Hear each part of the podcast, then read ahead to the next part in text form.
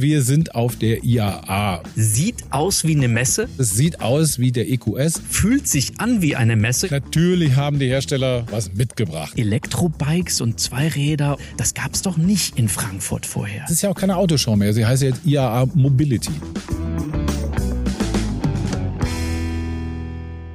Hallo und herzlich willkommen zu T-Online Ladezeit, dem Podcast rund ums E-Auto und alles, was man dazu wissen muss. Mein Name ist Don Dahlmann. Und mein Name ist Richard Gutjahr. Don und ich, wir sind Journalisten. Wir beschäftigen uns seit Jahren mit neuer Technologie, mit der Digitalisierung, mit Netzwerken, mit Autos und natürlich mit der Mobilität der Zukunft. Ja, und in diesem Podcast wollen wir Fragen behandeln, die vermutlich jeder von uns hat, wenn man vom Verbrenner aussteigen will zu einem E-Auto, was man eigentlich so alles beachten muss. Aber heute, das hört man wahrscheinlich schon im Hintergrund, es ist ein bisschen lauter.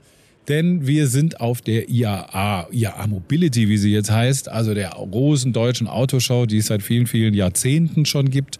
Äh, Ich glaube, die geht sogar, die Wurzeln gehen zurück bis in 1902 oder irgendwie sowas in die Richtung. Also die gibt schon Ewigkeiten und das ist jetzt hier die Neuausgabe in München.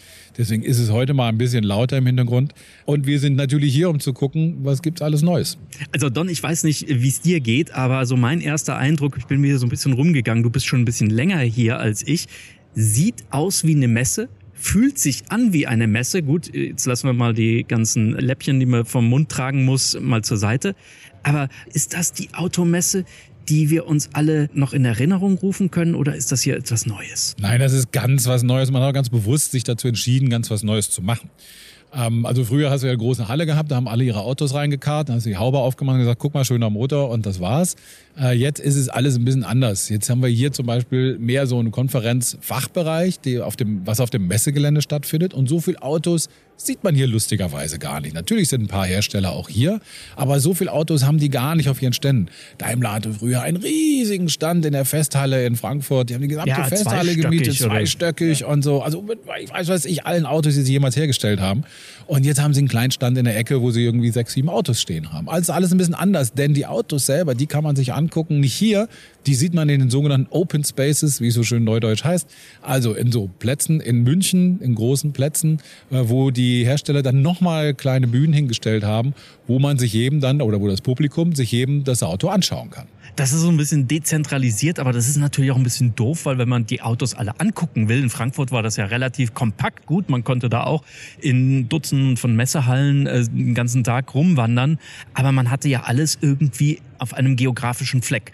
Äh, wie macht man das, wenn man hierher kommt? Muss man sich da irgendwie ein Tagesticket für die öffentlichen Nahverkehr suchen und dann durch die ganze Stadt so, so Geocaching machen? Ja, und so ein bisschen ist es auch Geocaching, ehrlich gesagt, weil man muss natürlich viel unterwegs sein. Also man pendelt immer so ein bisschen zwischen äh, der Münchner Messerhallen und natürlich diesen ganzen verschiedenen Open Spaces. Da gibt es eine ganze Menge, die über München dann wieder verteilt sind. Also auch da muss man sich dann nochmal bewegen. Ich weiß nicht, ob ich das Konzept so gut finde. Für mich als Fachbesucher ist es natürlich immer toll, wenn alles auf einem Haufen ist und ich kann einmal im Kreis laufen, habe alle Hersteller gesehen und alle Autos gesehen. Aber es ist auf der anderen Seite natürlich auch nicht schlecht, die Idee zu sagen, wir tauschen oder beziehungsweise wir haben auf der einen Seite die Fachbesucher, die ganz konzentriert hier arbeiten können, äh, gerade für die Zulieferung. Und ähm, auf der anderen Seite eben das Publikum, das die Autos sehen will. Und äh, das zeigen wir dann eben in einem öffentlichen Raum, äh, wo es auch leichter zugänglich ist. Du hast es schon gesagt, ganz interessant ist ja, dass also in diesen Open Spaces nur E-Autos erlaubt sind.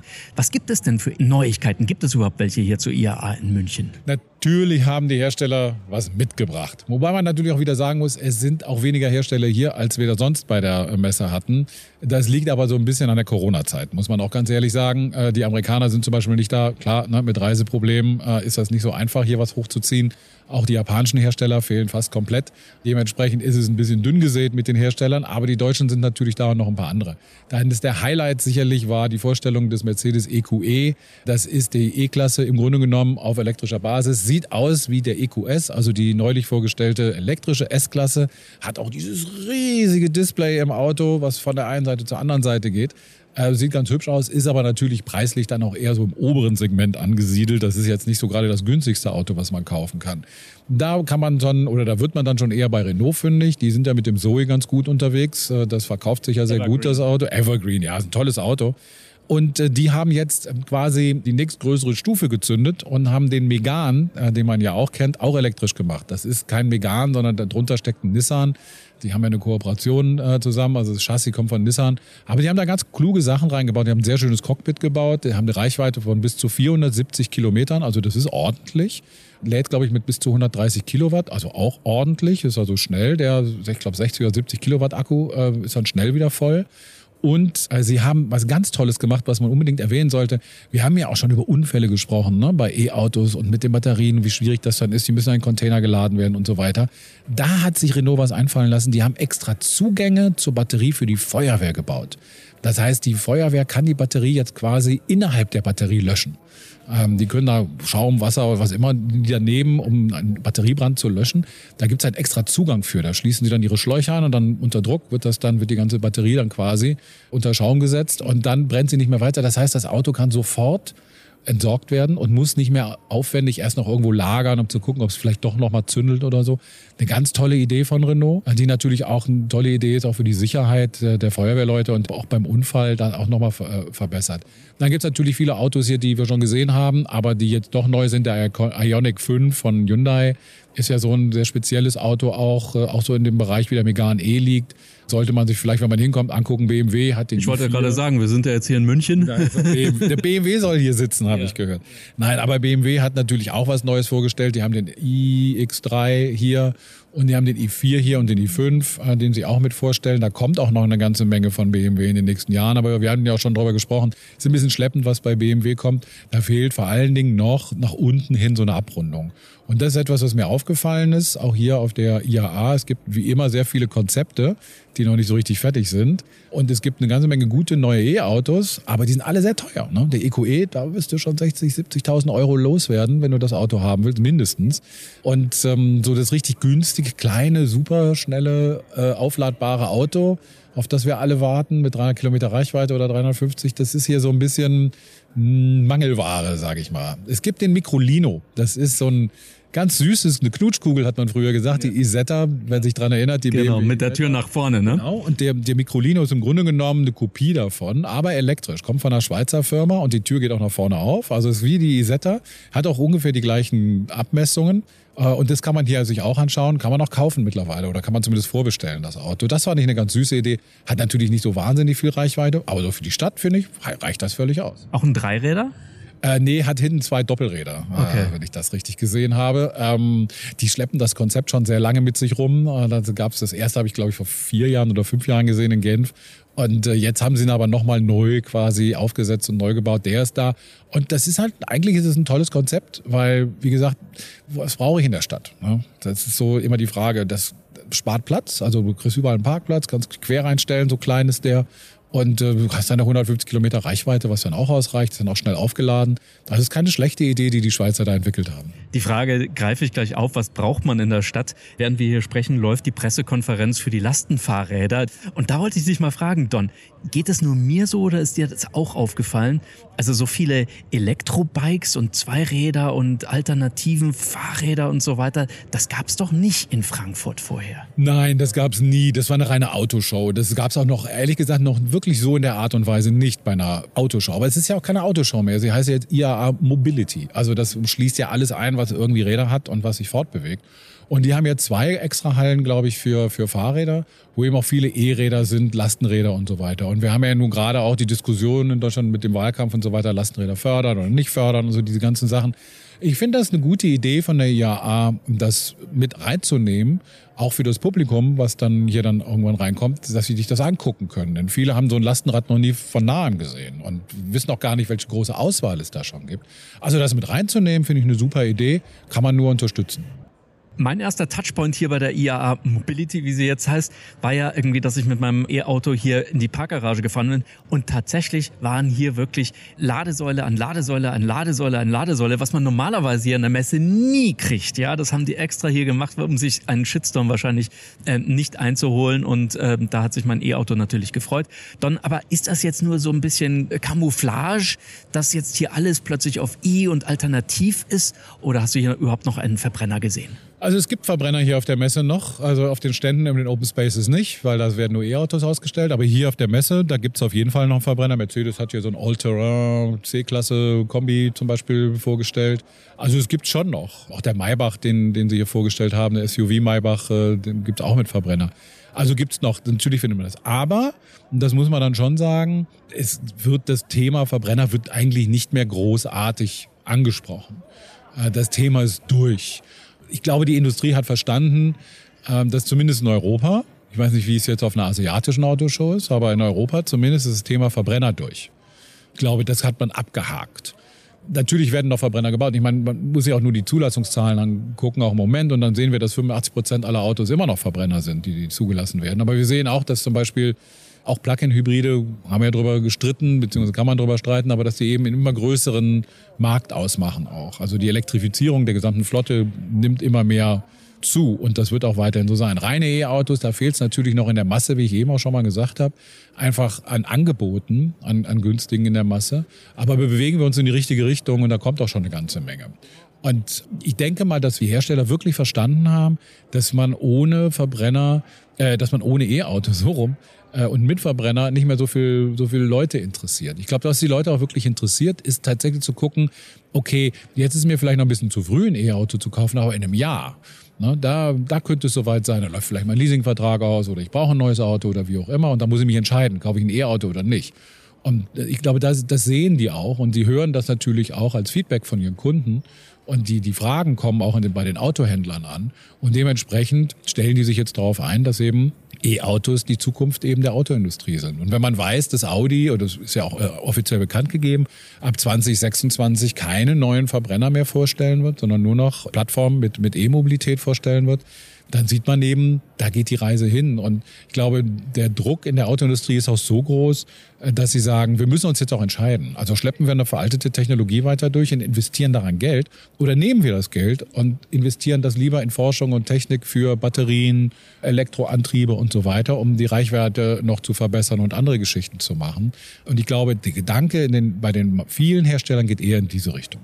Ein Stichwort, Don, möchte ich auch noch mit dir diskutieren, weil es gerade wirklich brennend aktuell ist. Ich war ja in den letzten Wochen in den USA und da hat es mich wirklich gerissen, wie teuer Autos dort gerade sind. Und das hat natürlich den Hintergrund des Chipmangels. Wie ist denn da die Situation? Müssen wir uns darauf einstellen, wenn wir jetzt hier sehen wir diese Boliden und diese schönen neuen Autos, müssen wir uns darauf einstellen, dass diese Fahrzeuge alle und jetzt mal unabhängig, ob Elektro oder nicht, grundsätzlich teurer werden in den nächsten Monaten? Teurer glaube ich nicht, aber die Verfügbarkeit wird ein Problem sein. Ähm, denn wir haben ja schon gehört, dass viele Hersteller ganze Produktionslinien runtergefahren haben, teilweise eingestellt haben, einfach weil sie nicht genügend CPUs, Prozessoren haben. Also das, was ich in meinem Handy habe, also diese Dinger ne, oder in meinem Rechner, die gibt's halt im Moment zu wenig.